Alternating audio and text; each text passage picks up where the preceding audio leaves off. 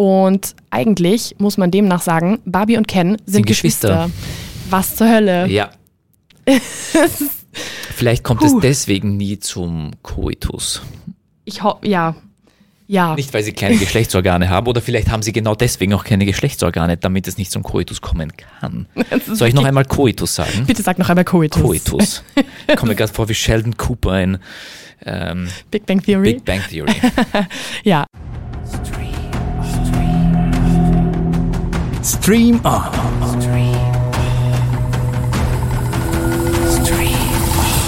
Der Kino- und Streaming-Podcast mit Annie Müller-Martinez und Karlmann Gergely. Um Anni Müller-Martinez zu zitieren, Hallihallo und herzlich willkommen bei einer neuen Folge von Stream On, der Podcast. Hallihallo, auch von meiner Seite. Wir haben heute ähm, zwei große Kinofilme diesmal, weil ähm, ehrlicherweise ein bisschen flauter ist bei den Streamern, was uns gelegen kommt, weil zwei richtige Blockbuster nach Mission Impossible, also eigentlich der, der zweite und der dritte Blockbuster diesen Sommer, jetzt an, anlaufen oder angelaufen sind, nämlich Oppenheimer und Barbie. Und dann gab es noch eine kleine Hausübung, aber die halten wir kurz von der Anni. ja. Oder auch Barbenheimer gesagt, ge, genannt. Darüber reden wir natürlich auch gleich. Ja, die Hausübung. Ähm, wir haben ja letzte Woche über Mission Impossible gesprochen, über den neuen und siebten Teil der Reihe.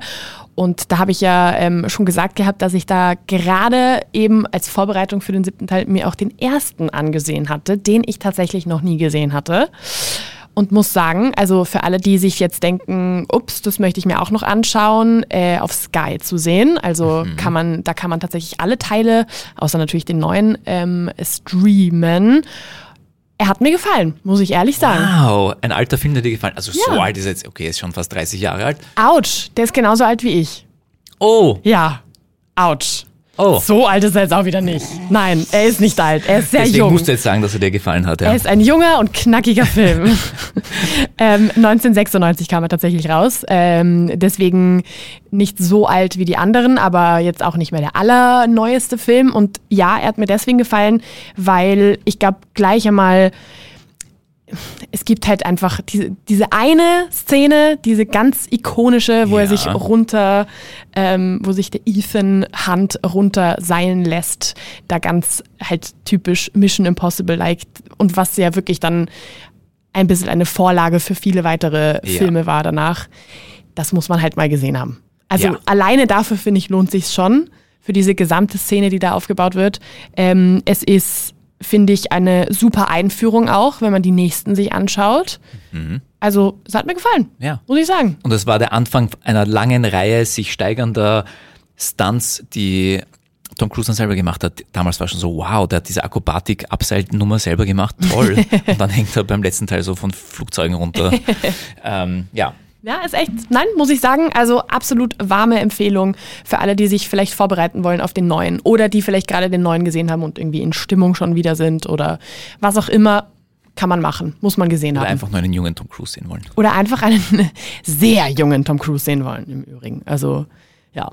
Aber ja, du hast, du hast es ja schon äh, schön angekündigt. Wir haben zwei sehr, sehr große Blockbuster heute, über die wir reden. Und deswegen wollen wir auch nicht zu lange warten. Ich würde sagen, vielleicht fangen wir passend, Zwei Blockbuster, die unterschiedlicher nicht sein könnten. die wirklich unterschiedlicher nicht sein könnten. Also, huiuiui. Ähm, Düster, düster, düster und noch düsterer und dann pink und fluffig. Ja, und fluffig und glitzernd und alles. Also da, da ist wirklich ein Riesenunterschied. Ich würde vielleicht sagen, passend zu Mission Impossible machen wir vielleicht mit Oppenheimer gleich weiter. Ja, damit man die Stimmung nachher ein bisschen heben kann mit Barbie vielleicht. Genau, also Ja. zum Schluss wird's dann wieder leicht, halbwegs zumindest. Es ist ja nicht alles leicht bei Barbie. Ja. Ähm, worum geht es denn in Oppenheimer? Man kann es sich am Namen vielleicht schon denken, aber vielleicht kannst du da mal kurz erklären. Also es, äh, es geht um Robert Oppenheimer, den, den vermeintlichen Vater der Atombombe, der das Manhattan Projekt geleitet hat, wo ähm, erste atomare, die erste atomare Bombe abgeworfen wurde zum Test und danach dann ja über Hiroshima auch. Und es erzählt die, die Entstehungsgeschichte, wie ist das Manhattan äh, Project zustande gekommen und wie ist es dann, wie ist dieser Physiker, der wirklich ein die Liebe zur Physik gelebt hat, wie ist aus dem jemand geworden, der dann quasi ähm, die Geschichte verändert hat, der Menschheit, wenn man so möchte. Denn die Atombombe hat, glaube ich, die Geschichte der Menschheit verändert. Und äh, Christopher Nolan hat auch äh, gesagt, er ist einer der, oder wenn nicht sogar die wichtigste Person unserer Geschichte, Robert Oppenheimer. Mhm. Oh, das sind große Worte. Ähm, du hast ja mit Christopher Nolan auch ein Interview geführt. Yes. Ähm, bist dafür extra nach London geflogen, hattest aber eigentlich auch ein anderes, Int also andere Interviews geplant. Ja, wir hatten alle Interviews geplant von äh, mit äh, Killian Murphy, der Robert Oppenheimer spielt, seine im Film geliebte ähm, Florence Pugh. Florence Pugh, seine Ehefrau äh, Kitty Oppenheimer, die von der Emily Blunt gespielt wird, Matt Damon, ähm, der den, die, den militärischen Anführer der, des Manhattan Projects spielt und Robert Downey Jr. auch noch, der den Widersacher quasi äh, im Film von, von äh, Oppenheimer spielt, nämlich den, den Louis Strauss, der, der Vorsitzende der Atomenergiebehörde der amerikanischen. Ja, mit allen hätten wir Interviews gehabt und am Tag davor fangen sie an zu streiken, die Schauspieler in Hollywood. Bitter. Aber ich glaube, es gibt keinen besseren Ersatz, als einen der größten und besten und tollsten Regisseure unserer Zeit dann zu bekommen, nämlich Christopher Nolan. Und der hat dann äh, ganz tapfer alle Interviews geschnupft, man so sagen kann. Na, immerhin. Wie war es denn, äh, wie war das denn das Interview mit ihm? Was, ähm, was, worüber habt ihr so gesprochen? Ich nehme jetzt mal ganz scharf an über den Film. Äh, ich lehne mich jetzt mal ganz weit aus dem Fenster. Ähm, was, was hat er denn da so ein bisschen erzählen können?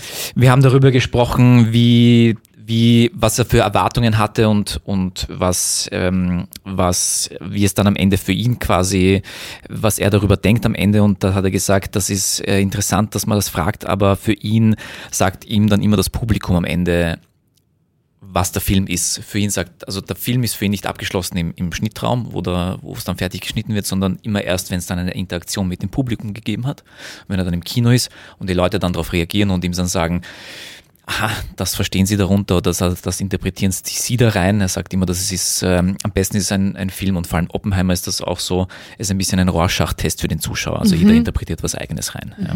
Sehr, sehr spannend.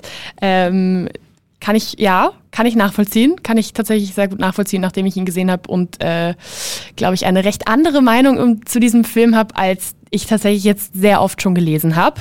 Aber bevor wir dazu kommen und äh, sagen, was, wie uns der Film gefallen hat, was uns vielleicht auch nicht gefallen hat, ähm, gibt es natürlich noch ein paar Fun Facts, äh, Zahlen, Fakten, alles Mögliche.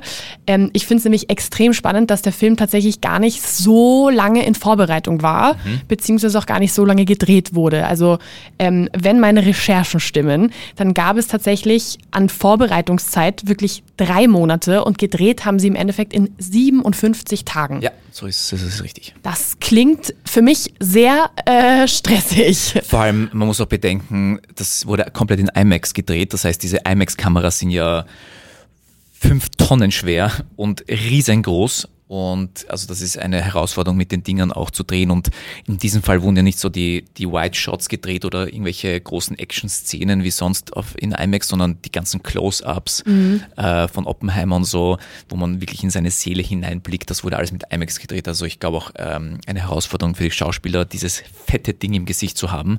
Mm, Aber äh, es ist gelungen, würde ich mal sagen. Also ich finde, es ist gelungen, aber du bist da ja offensichtlich anderer Meinung. Nein, nein, nein, nein. Das, das, das okay. finde ich ist definitiv gelungen. Also Aber da was- bin ich tatsächlich Also ja, also Meinung. kurze, kurze Vorbereitung, kurze Drehzeit eigentlich relativ im, im Vergleich dafür, dass es so ein riesiger Blockbuster und so ein aufwendiger auch ist, weil diese diese Szenen von diesem, von diesem Manhattan Project, wo dann diese, diese, dieser Trinity-Test, wo dann die Atombombe abgeworfen wird, das ist ja wirklich auch aufwendig und da musst du ja, musst ja Miniaturen, also Miniaturen gar nicht so Miniatur, also diese Atombombe wurde 1 zu 3 nachgebaut.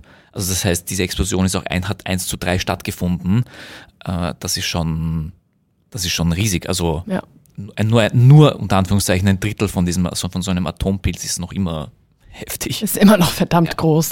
Ähm, ich finde es auch sehr, sehr spannend, dass er ja auch im Grunde genommen auch auf CGI verzichtet hat. Ja. Das ist natürlich gerade bei so einem Film auch keine Selbstverständlichkeit, ähm, auch nicht etwas, wovon man direkt einmal ausgeht. Und ähm, mit seinen 100, ich glaube ganz genau sind es 187 Minuten, wenn ich mich richtig erinnere, auf jeden Fall knapp über 180 Minuten, ist das tatsächlich Christopher Nolans längster Film bisher. Also Ja.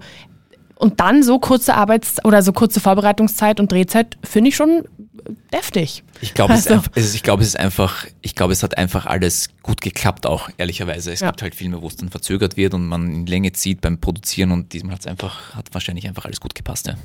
Es ist ja auch ähm, sehr, sehr spannend, weil gerade, also genauso wie die WissenschaftlerInnen damals oder größtenteils Wissenschaftler ähm, Stimmt, leider. in, ähm, in, bei diesem Manhattan Project eben äh, gelebt haben in der Wüste, da in New Mexico, in, in Ja. Los äh, Alamos, Alamos, ja. ähm, haben ja tatsächlich, hat der Cast ja jetzt auch in New Mexico gemeinsam Mhm. gelebt in, im, in diesem Zeitraum, ähm, um da eben, schätze ich ja mal, einfach auch dieses Gefühl irgendwie weiter zu erwecken. Und die haben dann natürlich sich auch immer vorgenommen, abends irgendwie gemeinsam äh, zu essen, gemeinsam irgendwie dann noch die Zeit zu verbringen. Einer war aber nicht, nicht dabei oder sehr, sehr selten dabei. Killian Murphy war gar nicht dabei. Gar nicht, Mal. gar nicht sogar. Und das hatte ja nicht, das hatte ja mehrere Gründe. Zum einen, weil er sich ja auch einfach mehr irgendwie darauf vorbereiten wollte und so weiter. Zum anderen, weil ja auch seine Diät nicht so üppig war zu diesem Zeitraum. Er wollte halt, glaube ich, das, das, äh, den Alltag von, von Robert Oppenheimer halt ein bisschen nachleben. Und das war nicht sehr ernährungsreich, ähm, nicht sehr schlafreich, sondern sehr viel tüftelreich. Und dadurch war er halt auch ein bisschen ausgemergelt. Also wenn man sich Bilder von, von Oppenheimer ansieht und dann auch Killian Murphy in seiner Rolle als Oppenheimer, schauen sich dann schon auch sehr, sehr gut, sehr ähnlich. ja.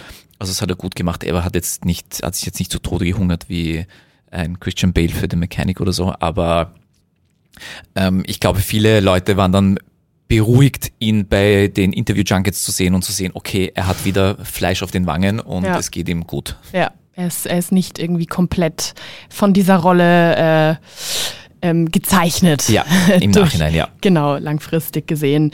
Ähm, ebenfalls sehr, sehr spannend, ein Fakt, äh, den ich jetzt auch äh, in diversen Interviews auch schon gelesen habe, die die SchauspielerInnen gegeben haben, ähm, ist ja tatsächlich, dass sie selber nicht wussten, lange, sehr, sehr lange nicht wussten, was sie für Rollen spielen.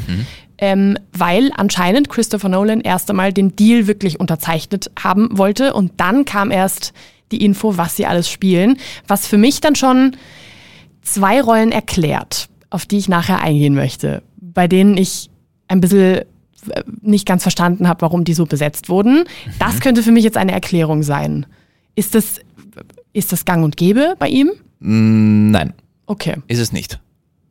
Ich Okay. weiß nicht, ob was er, was er damit bezwecken wollte. Wahrscheinlich, ich glaube, er hat ja, er hat ja gesagt, er hatte beim Produzieren, er versucht ja immer beim, also beim Drehbuchschreiben oder bei der Vorbereitung nicht mit jemandem im Kopf schon ins Rennen zu gehen, weil das ist dann schwierig, wenn du die Person nicht bekommst, dass du dann mit einer anderen Person halt drehst und wenn du jemand schon etwas auf den Leib schneiderst und auf den Leib schreibst in dem Fall, weil er hat ja das Drehbuch auch geschrieben. Ähm, schwierig. Also deswegen ähm, versucht, hat er versucht, dieses Drehbuch für den Film möglichst ohne Menschen im Kopf schon zu schreiben. Aber im Endeffekt, es ist ja doch auch schon der sechste inzwischen Film mit Killian Murphy. Mhm. Also so ein Besel was wird er ja schon im Hintergrund oder im Hinterkopf gehabt haben, schätze Ja, das mal. erste Mal als, als Leading Man, ja, muss man auch dazu sagen. Mhm, Ähm, Kann sein, dass schon ein bisschen was im Hinterkopf hatte. Und die Wahrscheinlichkeit, dass wenn Christopher Nolan anruft, einer der Schauspieler Nein sagt, ist sehr gering. Ja. Äh, auf die Frage nämlich an Emily Blunt, an welchem Punkt sie gedacht hat, dass das ein Erfolg wird, dieser Film, hat sie gesagt, an dem Punkt, als Christopher Nolan angerufen hat. Okay, Also gut. noch bevor die Produktion gestartet hat. Klare Ansage auf Ja. jeden Fall. Man kann auch sagen, es schaut doch derweil schon ganz gut aus. Also jetzt bis äh, Sonntag, den 23.07., ähm, sprich in, der ersten, in den ersten Tagen, am ersten Wochenende, ähm, ist in, wenn man sich die Zahlen von den USA und Kanada anschaut, hat der Film tatsächlich schon 80,5 Millionen US-Dollar eingespielt. Also es schaut derweil mal gut aus. Wie es für Barbie ausschaut, das besprechen wir gleich. Jetzt würde ich aber mal sagen, was hat dir denn gefallen am Film? Oh je, die Liste wird lang. Die Liste wird lang. Äh, ich, ich will es mir nicht einfach machen, indem ich sage alles. Aber fangen wir vielleicht mal beim Cast an. Ja, Ähm, Killian Murphy, super Wahl, trägt den Film auch, auch in, vor allem in den leisen Momenten. Also man verliert sich in seinen stahlblauen Augen, kann man schon mal, kann man schon mal verraten. ja. Mm, Nicht immer im positiven Sinne. Ähm, er war wirklich ein a troubled man, wie man auf Englisch so schön sagt, weil er gedacht hat, dass er was Tolles, Fortschrittliches für die Physik tut äh, und irgendwann kommt er dann drauf, ja, er hat halt etwas geschaffen, was ihm jetzt entgleitet, weil es gehört nicht ihm und er hat nicht, ähm, er hat nicht die Handhabe mehr darüber und das Militär hat es und dem Militär gehört es und die machen dann damit, was sie wollen. Ich finde, da gibt es eine Szene, die sehr bildlich das Ganze irgendwie darstellt, wo, ich will jetzt nicht zu viel verraten, aber wo die Transporter aus der aus Los Alamos quasi Genau. weggefahren werden Ja. und man sieht, wie er da so hinterher schaut. Genau, Und da merkt man ich so. glaube, man kann das, ich, man kann, ich glaube, man kann nichts verraten, weil wir wissen, wie die Geschichte ausgeht. Ja. Da gibt es halt eine Szene, wo er dann zum, zum Matt Damon sagt, ja, lass uns in Kontakt bleiben und über die, um über die Fortschritte zu sprechen. Und der Matt Damon schaut ihn an und sagt so, okay, ja, aber wir haben nichts mehr zu sprechen, weil das gehört uns und wir machen damit jetzt, was wir wollen. Mhm. Ja, fast forward, äh, Hiroshima passiert. Ja. Also das war für ihn, da wusste er, glaube ich, dass, dass das nicht sein Ding ist und da war ihm dann klar, was er potenziell angerichtet hat eigentlich. Ja. Also die Schauspieler sind natürlich Killian Murphy in allen voran, aber für mich die, der, der größte, der größte, die größte angenehme Überraschung, nicht weil er kein guter Schauspieler ist, sondern weil er so gut war. Robert Downey Jr. war unfassbar gut. Wirklich, wirklich ähm, Gänsehaut gut und das muss man, finde ich, lobend auch hervorheben. Der Rest der Cast, alle gut in Wahrheit, kann man nicht sagen. Noch positiv hervorzuheben, äh, ich würde jetzt mal sagen, die Filmmusik. Ja, Ja. habe ich auch aufgeschrieben. Also die war ein Wahnsinn. Da gibt es einen Moment kurz bevor, kurz bevor die, die Bombe gezündet wird. Ja. Also das ist so einer der, das ist so der erste, das ist der Höhepunkt im Film in der Mitte circa. Ja. Ähm, und aber dann ist es noch nicht aus. Aber das ist so wahnsinnig gut hin ins, inszeniert zu diesem Zeitpunkt und kurz davor sagt Robert Oppenheimer, das ist nicht gut fürs Herz. Und ähm, jetzt im Nachhinein ging es mir so in Hinsicht auf die Musik. Also diese Musik, die, die, also mein, mein Herz hat, glaube ich, drei Stunden lang durchgerast auf 180, ja. und äh, ich glaube, das ist zum Großteil der Filmmusik zu verdanken, weil die Ja. einen so mitreißt und fesselt und packt. Ähm, ja. ja, Also sehe ich ganz genauso. Und ich finde, ich, da sind wir, glaube ich, unterschiedlicher Meinung, ich finde diese 180 Minuten nicht sehr langweilig. Ja? Also für mich waren sie, es war jetzt nach drei Stunden dann so, ah, okay, jetzt ist aus. Ähm, vielleicht auch, weil es die Musik so treibend war, es für mich die ganze Zeit auch spannend war. Es werden ja viele Themen angeschnitten und auch nicht links liegen gelassen. Und ja, also ich finde, es war nicht, es war kurzweilig, so kurzweilig es sein kann, finde ich, für, für drei Stunden. Aber da wirst du vielleicht was anderes sagen. Da sage ich tatsächlich was anderes. Aber ich komme erstmal zu meinen positiven Sachen. Beim Cast bin ich absolut deiner Meinung. Auch kleiner Funfact, sind einfach fünf Oscar-Preisträger dabei. Also ist jetzt auch Nämlich in Nebenrollen auch. Nämlich in Nebenrollen ist jetzt auch nicht irgendwie eine Selbstverständlichkeit. Bei der Musik bin ich 100% bei dir. Ich fand tatsächlich vom Cast hat, hat mich am meisten berührt Emily Blunt, also die die Ehefrau. Mhm. Wahnsinnig gut. Ja, Ja. die die Ehefrau von äh, Oppenheimer Vor allem- spielt. also puh. Vor allem, wenn man weiß, was für eine liebevolle Mama sie ist, auch mit ihren Kids und, und, und sie ja teilweise auch wirklich lang jetzt wieder gesagt hat, sie macht jetzt wieder Pause, weil sie nur für ihre Kinder da sein möchte und dann spielt sie halt jemanden, der die vollkommen überfordert ist vom Muttersein. Das ist wirklich, ich glaube, das ist so etwas zu spielen, was man gar nicht verinnerlichen kann und mit dem man gar nichts anfangen kann. Das ist, das ist für mich eine große Kunst auch. Und Mhm. ihr Make-up ist, Make-up und Maske war extrem gut gemacht. Dieser Ja. aufgedunsene Alkoholiker-Gesicht. Also alles wirklich gut gemacht. Ja. Ja, ich finde, also äh, mir hat sie am allermeisten gefallen, gemeinsam mit der Musik. Die zwei Komponenten, sage ich jetzt mal, des Films haben mir wirklich mit großem Abstand am meisten gefallen. Gerade zum Ende hin, ähm, ziemlich am Ende sogar, hat sie eine Szene, die, die, hat, die hat mich am meisten berührt im ganzen Film. Also fand Wir ich sagen super. nur Anhörung. Ah, genau, Die, bei der Anhörung. genau, Ein das war eine genugtuende Szene. Ja, Ja. sehr genugtuend Ja. sogar. Also das hat mir extrem gefallen. Und da muss ich jetzt leider zu einer Sache kommen, die mir eben nicht so gut gefallen hat. Ähm, wenn ich gerade von Emily Blunt auf der einen Seite spreche, hat mir extrem gut, gut gefallen. Äh, Florence Pugh auf der anderen Seite, die ich eigentlich sehr mag als Schauspielerin. Ähm, ich die, also ich, ich, ich, ich verstehe nicht, warum sie diese Rolle angenommen hat oder warum sie gecastet wurde dafür oder was da der Hintergedanke dabei war, warum man so eine namenhafte Schauspielerin für so eine Rolle nimmt, in der sie im Endeffekt einfach nur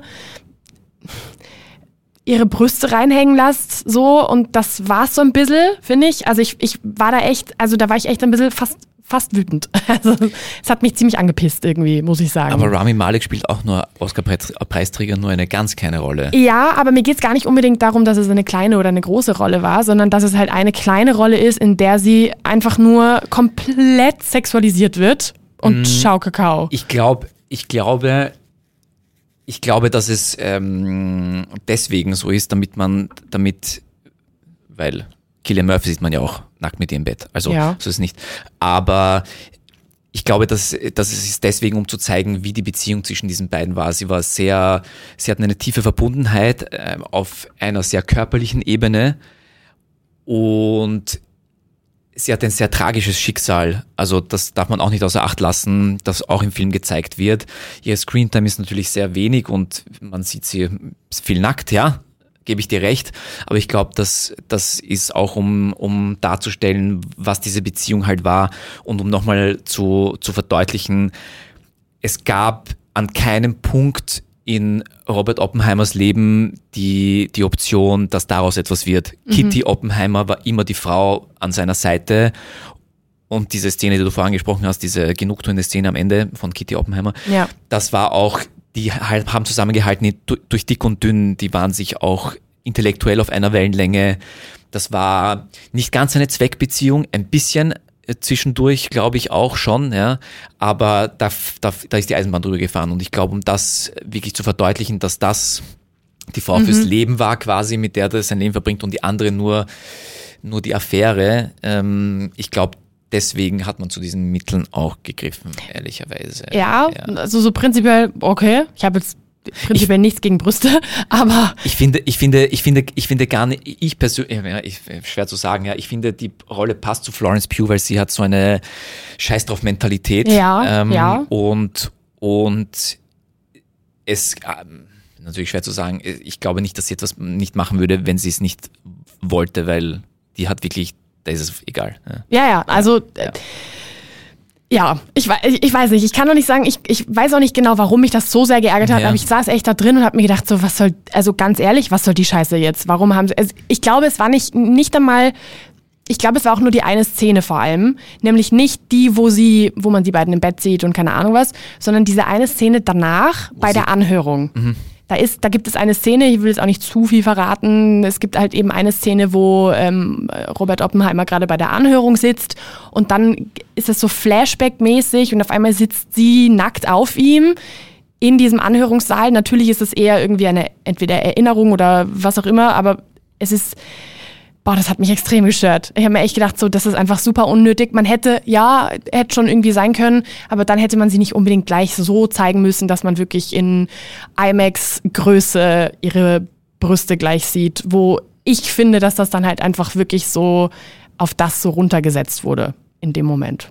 Das hat mich geärgert. Das hat mich sehr geärgert. Ich glaube, sie hat sich auch auf das, also die, die, die sie verkörpert, äh, hat sich, glaube ich, als das ähm, reduziert gefühlt, ehrlicherweise auch an einem gewissen Punkt, weil dann irgendwann klar war, Oppenheimer kommt nicht mehr zu mir, sondern er bleibt bei seiner Frau und ähm, deswegen hat das Schicksal auch so, glaube ich, seinen Lauf genommen, wie es den Lauf genommen hat, leider. Ja, ja, schwierig, sehr schwierig. Da, da, da musste ich ein bisschen, das musste ich danach ein bisschen okay, verdauen. Fair enough, ja. Und ähm, du hast es schon gesagt, er war mir zu lang. Er war mir einfach zu lang. Also drei Stunden ist, also wenn die Musik nicht gewesen wäre, wäre ich gegangen, muss ich ehrlich sagen. Wäre ich irgendwann einfach rausgegangen, hätte gesagt, ich äh, pack das nicht mehr. Mit der Musik habe ich wenigstens die Spannung irgendwie behalten können. Aber alles in allem uh, musste ich mich ein bisschen durchkämpfen. Ich sag's, wie es ist. Es ist nicht, weil er nicht gut ist, absolut nicht, weil ich finde, es ist ein wirklich ein wahnsinnig guter Film, einfach von, der, von allem, was, äh, gerade was die Produktionsart angeht, alles Mögliche, der, der Cast und, und, und. Aber bei der Geschichte bin ich generell schon so ein bisschen raus, so ist schon spannend, aber jetzt nicht so spannend, dass ich es mir drei Stunden lang im Kino geben müsste.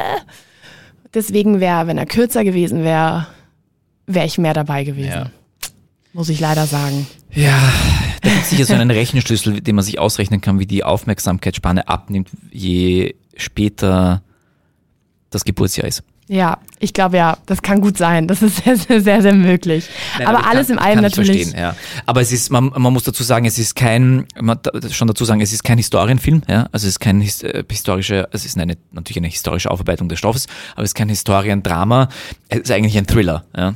Ist ein Thriller, der sich Ja. dann erst am Ende auflöst. Ja, ja. ja, ja. Und voll. dazwischen wird eine Atombombe gezündet. Ja. ja. So nebenbei. So nebenbei. so ganz nebenbei wird eine Atombombe gezündet. Ja, also ähm, alles in allem muss ich sagen, natürlich absolut aus, sage ich jetzt mal, ähm, Expertensicht, Expertinnen-Sicht, was auch immer, grandioser Film. Aus persönlicher Sicht musste ich mich durchkämpfen.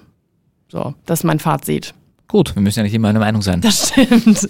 Aber man muss ihn, ja, kann man, sollte man sich schon geben. Also alleine, alleine um mitreden zu können, sage ich jetzt mal. Alleine dafür sollte man sich den Film schon anschauen. Ja, und ich glaube, dass dieser Mensch so sehr uns alle und unser Dasein beeinflusst hat vor 70 Jahren mit seinem Tun, dass es, dass es wert ist, zumindest diesen Film, wenn man sich schon den Wikipedia-Eintrag nicht äh, äh, durchlesen möchte über Op- Oppenheimer, dann sollte man sich zumindest drei Stunden ins Kino setzen. Ja, ja, ja, das ist ein, das ist ein super Fazit. Das ist ein absolutes super Fazit. So, jetzt haben wir ja schon gesagt, es, wir gehen, wir sprechen hier über Barbenheimer heute. So über dieses- Barbenheimer. dieses, dieses Phänomen, gerade vor allem ein Internetphänomen, was irgendwie ähm, in den letzten Wochen geherrscht hat und was auch jetzt irgendwie den absoluten Höhepunkt erreicht, in dem eben Oppenheimer und Barbie jetzt im Kino zu sehen sind. Deswegen geht's jetzt um den zweiten Film dieses, äh, dieses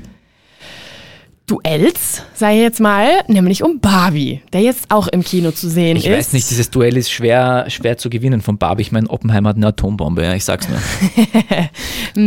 Ja, Barbie hat auch noch einige andere Dinge. So, Aber hallo, ähm, worum geht's denn in Barbie? Worum geht's in Barbie? Vielleicht erklärst du, worum es in Barbie geht. Sag mal, worum geht's denn in Barbie, Andi? Finde ich, ist gar nicht, gar nicht mal so Das stimmt. leicht zu erklären. Also im Grunde genommen, wenn man sich wirklich an die Beschreibung des Films hält ähm, und um nicht zu viel zu verraten, geht es um Barbie, die halt super perfekt ist, so wie man sie sich vorstellt. Es ist die stereotypische Barbie, wie wir sie vielleicht in unserer Kindheit sogar hatten. Ich schon. Ähm, und die ist auf einmal nicht mehr ganz so perfekt. Ähm, dargestellt wird das Ganze, indem sie auf einmal einen Plattfuß hat, also einen Fuß, der in einen flachen Fuß hat, nicht den Fuß von den, sag ich jetzt mal, Stöckelschuhen, sondern einen flachen, ähm, der in Sneakers oder in äh, Birkenstocks einen Platz finden würde. Und was hat sie noch? Das musst du jetzt aber flüstern. Zellulite. Oh ja, oh ja, oh Gott. Zellulite bekommt sie auch. Ganz schlimm. Oh mein Gott, das hat ja niemand auf der Erde. Ähm, oder doch auf der Erde schon. Und dann kommt sie eben äh, in die reale Welt und muss die Person finden, die mit ihr spielt, um herauszufinden, was ist da bei dieser Person am Falschlaufen quasi, weshalb sie jetzt auf einmal so unperfekt ist. So. Ich glaube, das ist so ziemlich das Einzige, was man verraten darf, um nicht zu viel in die Nähe oder in die Tiefe bei diesem Film zu gehen. Ich finde, wenn man nur das weiß, geht man mit einer anderen Erwartung in diesen Film Ja. und dann kommt man raus und ah, okay, Gebe ich dir recht. da war ja dann doch noch was Tiefgründiges dabei. Ähm, aber vielleicht, bevor wir da mal äh, uns natürlich auch darüber unterhalten, was uns gefallen und nicht so gefallen hat. Ähm, du hast es vorhin schon gesagt, ein absoluter Gegensatz zu Oppenheimer. Also es ist wirklich ein völliger, inhaltlich, visuell, es ist alles ein absoluter ähm, Gegensatz. Obwohl es geht auch um eine geschichtliche Figur. Das so stimmt. möchte. oh, das stimmt sogar. Das stimmt, ja, das stimmt. Nämlich, ich glaube, das darf man verraten, man sieht in dem Film die Original Barbie, also die Person, an der Barbie wirklich äh, von der Barbie quasi inspiriert wurde, nämlich Barbara Handler, die inzwischen 82 Jahre alt ist. Das ist die Tochter von der Barbie-Erfinderin Ruth Handler. Ähm, und ihrem Mann, der, dessen Vorname ich gerade vergessen habe, aber der auf jeden Fall der Mattel-Boss war, der eben die Marke oder die, die, die Firma, die halt eben die Barbies dann auch rausgebracht hat. Und die haben 1959 eben diese Puppe erschaffen. Ähm, und das die, die, die Inspiration oder die inspiriert wurde das Ganze und deswegen auch Barbie von ihrer Tochter Barbara Handler. Das finde ich sehr, sehr schön. Und die sieht man auch in einer ganz kurzen, aber wirklich schönen Szene im Film. Ähm, ist eine sehr süße Szene. Finde alleine dafür Ja, das stimmt. sollte sich das schon, schon ähm, äh, lohnen, ins Kino zu gehen. Und ein kleiner Funfact an dieser Stelle, den ich ein bisschen verstörend fand. Ähm, die zwei, nämlich ähm, Ruth Handler und ihr Mattel-Ehemann, äh, haben 1961 auch Ken erschaffen, also die Figur des Kens, der ja auch eine sehr große Rolle spielt im Barbie-Film, ähm, nach ihrem Sohn Kenneth. Und eigentlich muss man demnach sagen, Barbie und Ken sind, Sind Geschwister. Geschwister. Was zur Hölle? Ja. Vielleicht kommt Puh. es deswegen nie zum Koitus. Ich hoffe, ja. Ja. Nicht, weil sie keine Geschlechtsorgane haben, oder vielleicht haben sie genau deswegen auch keine Geschlechtsorgane, damit es nicht zum Koitus kommen kann. Soll ich noch einmal Koitus sagen? Bitte sag noch einmal Coitus. Koitus. Ich komme mir gerade vor wie Sheldon Cooper in ähm, Big Bang Theory. Big Bang Theory. Ja, also ein bisschen verstörender Funfact, den ich gelernt habe im Rahmen dieses Films. So, weil wir vorhin darüber gesprochen haben, wie viel Kohle Oppenheimer schon eingespielt hat im ersten Wochenende, müssen wir natürlich auch darum, darüber sprechen, wie viel Barbie eingespielt einge, ähm, hat, nämlich 155 Millionen US-Dollar. Was habe ich gesagt vorher, was erfolgreicher sein wird an den Kinokassen? Ja, du hast es prophezeit. Du hast gesagt, Barbie wird es wahrscheinlich machen, das Rennen, das Duell dieser zwei Filme. Und das ist auch so. Es war damit der beste Kinostart des, Start des Jahres. Und es ist noch ein Rekord gebrochen worden. Nämlich war es der beste Start eines Filmes, der von einer weiblichen Regisseurin produziert wurde.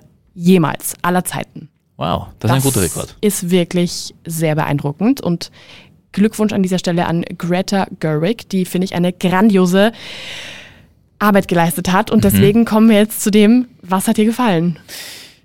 Ich möchte wieder anfangen, auch wenn es langweilig ist mit dem Cast. Ja, ja, aber absolut berechtigt. Ich glaube, dass ohne Margot Robbie das nicht so funktioniert hätte. Ja. Ich sag's, wie es ist. Sie ist wirklich großartig. Nicht nur, dass sie optisch gut in die Rolle passt, sie trägt diesen Film auch auf ihren Schultern so federleicht, als ob da nichts wäre. Ja. Und das macht sie wirklich, wirklich, wirklich toll. Und ich glaube nicht, dass es irgendjemand besser hätte machen können. Und was soll Ryan ich sagen? Gosling. Ryan Motherfucking Gosling. Ja, Ryan Der perfekte Gosling, Ken. der perfekte Ken und er verinnerlicht seine Rolle des Just Ken. Er ist einfach nur Ken und er ist, äh, er ist fein damit. Ja. Ja, bin ich ganz deiner Meinung. Ja, also ganz großartig, es gibt, ähm, wenn es in, in, interessiert ähm, und wer die Rolle des Ken lustig findet, gibt es ein Interview mit GQ, da gibt es eine Interviewreihe auf YouTube, wo sie, wo Schauspieler ihre ihre Essentials zeigen, ohne die sie nicht leben können und das macht Ryan Gosling als Ken und seine Ken Essentials zeigt er und das ist da verinnerlicht er nochmal diese Rolle, das ist wirklich großartig. Also seine Outfits, was er trägt, seine Kette mit dem, mit dem Pferd drauf, warum er zwei Sonnenbrillen mit haben muss und, und, und. Ja, Ja, also wirklich äh, großartig gemacht. Absolut, bin ich ganz deiner Meinung. Ich finde, also der, wie vorhin angedeutet, man geht, finde ich, mit ein bisschen einer anderen Erwartung in den Film rein, wenn man nicht zu viel schon darüber liest oder wie auch immer. Und ich war zu also ich war absolut positiv überrascht, muss ich sagen. Ich habe ich hab gedacht, es wird jetzt eine quälig, lustig, pinke Komödie und fertig und irgendwie locker leicht für die Seele. Ist es auch, aber es, es hat mich schon auch berührt. Ich muss tatsächlich sagen, es sind Tränchen gefallen. Ja, es sind Tränchen gefallen, nicht nur bei mir, sondern ich habe mich umgeschaut und bei mir wurde drumherum wirklich überall ein bisschen gerotzt. Und das, äh, der Kann ich Kinosaal nachvollziehen. schon, oder? Ja, es, es gibt eine. Szene, die ist einfach wirklich, also da, da ist es sehr, sehr schwer, irgendwie sich nicht emotional irgendwie darauf einzulassen, vor allem als Frau. Muss ich jetzt sagen. Viel mehr will ich jetzt auch nicht verraten. Ähm, aber wirklich sehr, sehr schön. Ich fand die Stimmung allgemein, die dieser Film irgendwie aufbringt, irre cool. Einfach nicht nur während des Films, sondern auch davor und danach, weil, also ich habe mir den Film direkt bei der Premi am Premierentag angeschaut und es waren alle, alle, alle in Pink gekleidet. Das ist auch cool, ja. Das war richtig cool und das hat gleich, finde ich, so eine ganz tolle Stimmung irgendwie gemacht. Sogar ich, und ich trage diese Farbe nicht oft, aber selbst ich habe mir gedacht, ich lasse mich jetzt darauf ein und das war sehr schön. Wenn wir vom Pink sprechen, möchte ich noch etwas, äh, noch etwas anmerken, was mir sehr Ja. gut gefallen hat, das Setdesign. Oh ja, Das mit wirklich sehr viel Liebe haben sie diese, diese, haben sie Barbies Welt einfach gebaut. ja. Und die haben ja in, im Studio in, in England geschossen, die meiste Zeit, äh, also gedreht, bevor sie dann, bevor sie dann die ersten Szenen in der Öffentlichkeit in, in Venice Beach gemacht haben. Und das ist wirklich gut gemacht. Das ist wirklich ähm, mit sehr, sehr viel Liebe zum Detail und mit Herzblut alles dort aufgebaut, das Kostüm, also wirklich toll. Und ich glaube, dass, dass neben dem doch sehr tiefgehenden inhaltlichen ist es natürlich ein sehr visueller Film und da punktet ein gutes Setdesign natürlich. Ja, finde ich auch absolut. Es ist wirklich sehr, sehr schön zum Anschauen. Auch wenn, selbst wenn man vielleicht nicht so ein Fan der Farbe Pink ist, es ja. ist sehr, sehr schön irgendwie zum Anschauen. Ja. Ich finde auch, was auch sehr positiv anzumerken ist, ist, der Film trifft zu 100 Prozent den Zeitgeist. Ja. Also äh, mehr geht, glaube ich, gar nicht als das, was da so alles auch im Film angesprochen wird. Auch ernstere Themen vielleicht, auch irgendwie gesellschaftskritische oder gesellschaftspolitisch kritische ja. Themen, die einfach zu 100 Prozent. Ich finde, ich finde gerade eine Figur wie Barbie sollte man immer neu interpretieren in ihrer Umgebung und dem Zeitgeist entsprechend und neu erfinden. Und der Film tut das und Mattel sollte sich dran halten und das auch kontinuierlich tun, wenn sie Barbie bis ans Ende aller Zeit in ihrem Sortiment haben wollen, dass man immer ein Gespräch anfängt, was für eine Rolle spielt Barbie, was hat sie für eine Rolle in der Spielzeugwelt und in der Gesellschaft und sie hat eine große Bedeutung in der Gesellschaft, ich meine, das können wir nicht, ver, nicht, ja. nicht verleugnen. Und deswegen sollte Mattel, glaube ich, kontinuierlich, und das haben sie ja mittlerweile, tun sie ja eh schon, aber eben darüber nachdenken, was für eine Rolle spielt ein Spielzeug, das sehr viele Kinder in der Hand halten. Was für eine Vorbildwirkung hat dieses Spielzeug und was tut dieses Spielzeug? Ja, finde ich auch. Nein, absolut. Also das ist definitiv eine, ein Punkt, den, den Sie unbedingt beachten sollten. Inwiefern da auch so ein bisschen, also ja, es ist ja auch so ein bisschen irgendwie, finde ich, so eine versucht feministische Botschaft ja, beim Film. Ja, ja. Teilweise schaffen sie es, teilweise vielleicht nicht ganz so sehr, aber größtenteils finde ich, schaffen sie es auf jeden Fall und dass man sich das vielleicht auch ein bisschen genauer anschaut. Ähm, ein letzter Teil, der mir jetzt auch noch, äh, den ich mir auch um, äh, notiert habe als äh, Punkt, den ich sehr lustig fand oder der mich irgendwie persönlich sehr angesprochen hat, die Birkenstocks. die Birkenstocks haben eine tragende Rolle im Film ähm, und das fand ich sehr sympathisch, weil, ja. das, weil das auch den Zeitgeist irgendwie trifft und meine Seele zu 100 Prozent angesprochen ja. hat. Ja. Also demnach, ich glaube, vielleicht hat mir der Film auch deswegen so gut gefallen, weil ich, glaube ich, zu 100 Prozent diese Zielgruppe bin des Films. Mhm. Und dann hätte es, glaube ich, gar nicht anders sein können, als dass mir dieser Film auch gefällt. Aber ich muss auch sagen, es gibt einen kleinen Teil, den ich anmerken muss, kritisch, ähm, den ich ein bisschen schade fand. Es waren zwar viele queere SchauspielerInnen beim Film mit dabei, es wurde aber nicht wirklich thematisiert, irgendwie irgendein queeres Thema, gar nichts, null. Das war, finde ich, gar nicht präsent. Ist nicht schlimm, aber ich finde, wenn man schon so sehr am ähm, Zeitgeist irgendwie arbeitet und damit irgendwie so sich auch brillieren möchte, was ja der Film auch definitiv tut, fehlt das ein bisschen. Da sieht man, an wie vielen Fronten Barbie zu kämpfen hat. Ja, das stimmt auch wieder. Ja. Man kann es nicht, man kann es auch wirklich nicht allen recht machen, das stimmt eigentlich. Ja. Und das ist auch ein guter Denkanstoß nochmal an Mattel. Mhm.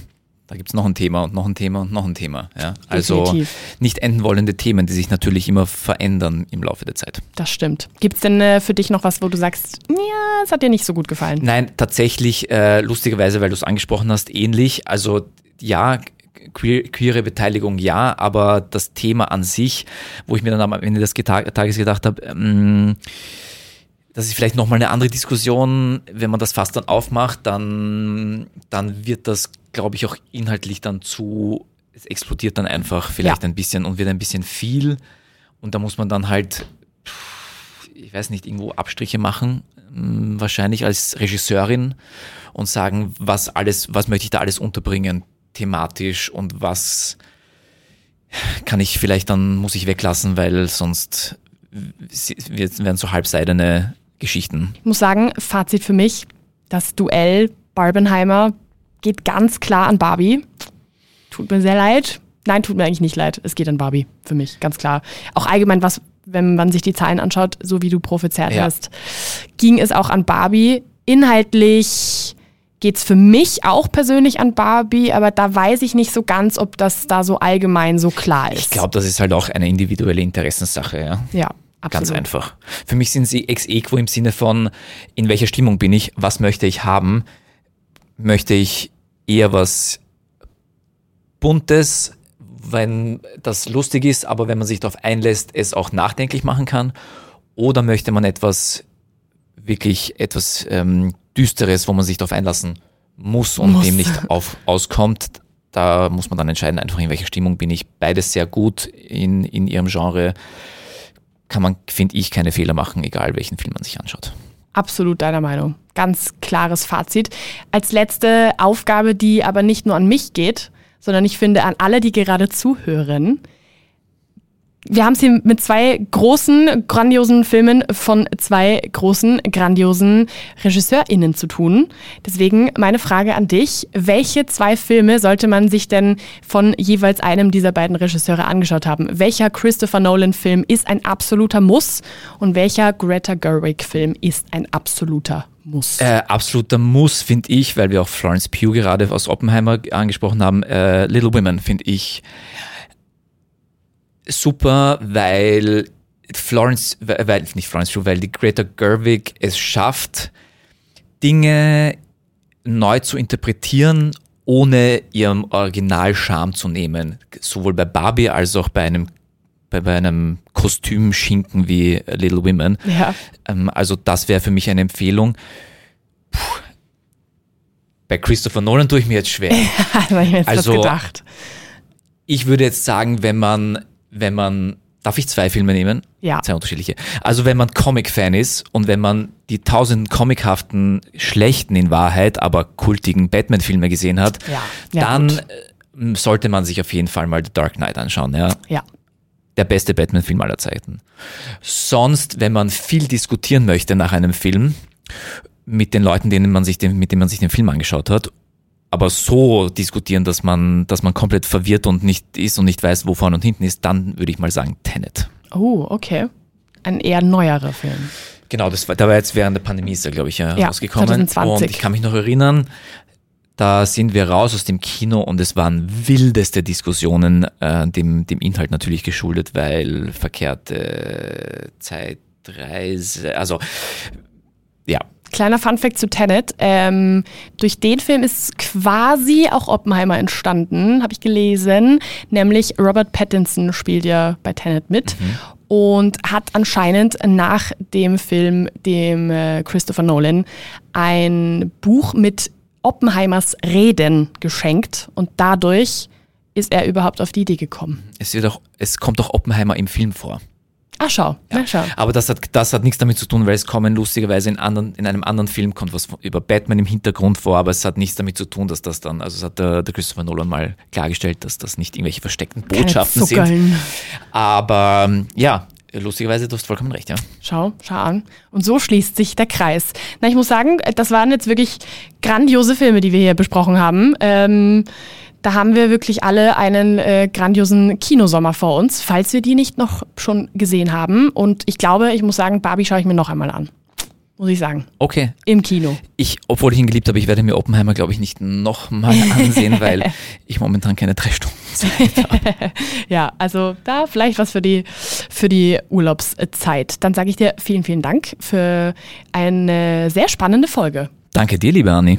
Vielen Dank und bis zum nächsten Mal. Adios. Stream On.